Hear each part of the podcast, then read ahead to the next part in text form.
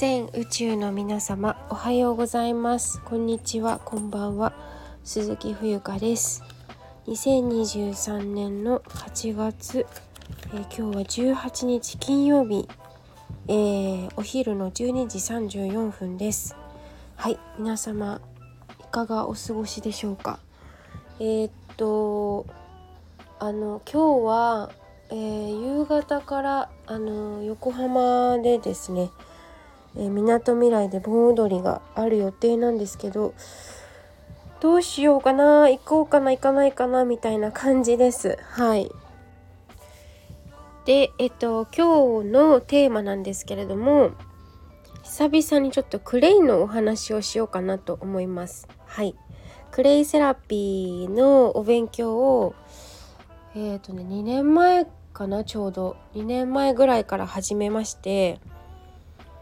うんで最近はちゃんとちゃんとというか発信していないんですけど、まあ、個人的になんかこうあの使っていてねすごい変化が感じたことがあったのでそれについてお話をしたいと思います。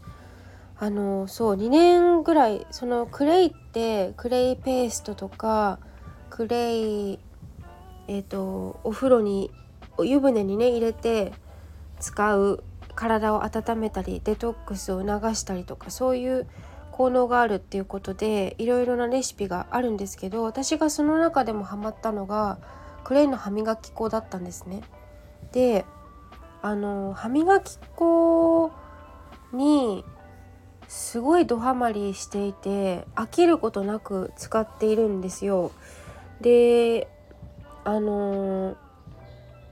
そう泥を口のお口の、ね、中に入れちゃって大丈夫ですか？とかいろいろな疑問が上がってくると思うんですけどあの2年間使ってて違和感とかは感じたことがなくてすごく馴染むんですよね。私クレイに出会うまでは歯磨き粉ずっとお塩で磨いてたんですけどお塩だけだとちょっとしょっぱすぎて ちょっときついなって思ってたんですよね。まあ、それでできなくはないんですけど。でまあたまたま出会ったクレイの中にレシピでクレイ歯磨き粉っていうのが出ててあそうなんだそういう使い方もあるんだと思ってあの講座で受けて勉強したのでそのクレイの歯磨き粉が一番私にとってはすごくいいなって思った点なんですよ。で使ってなんかねうーん。すごくあの何て言うかな。知覚過敏みたいなのがあったんですけどそれが和らいだっていうのが一つ感じたことで。あとはなんか本当にホワイトニング気のせいかな。なんか茶渋がつかにつかつかなくなったつきにくくなったような気がします。あと多分あの口呼吸も原因だと思うんですけどそれはまテープで保護するからあの歯磨き粉とは関係ないんですけどでも何かしらのそういう効能はすごく感じている部分ではあるのでやはりいいのではないかなと思いますね。うん、だから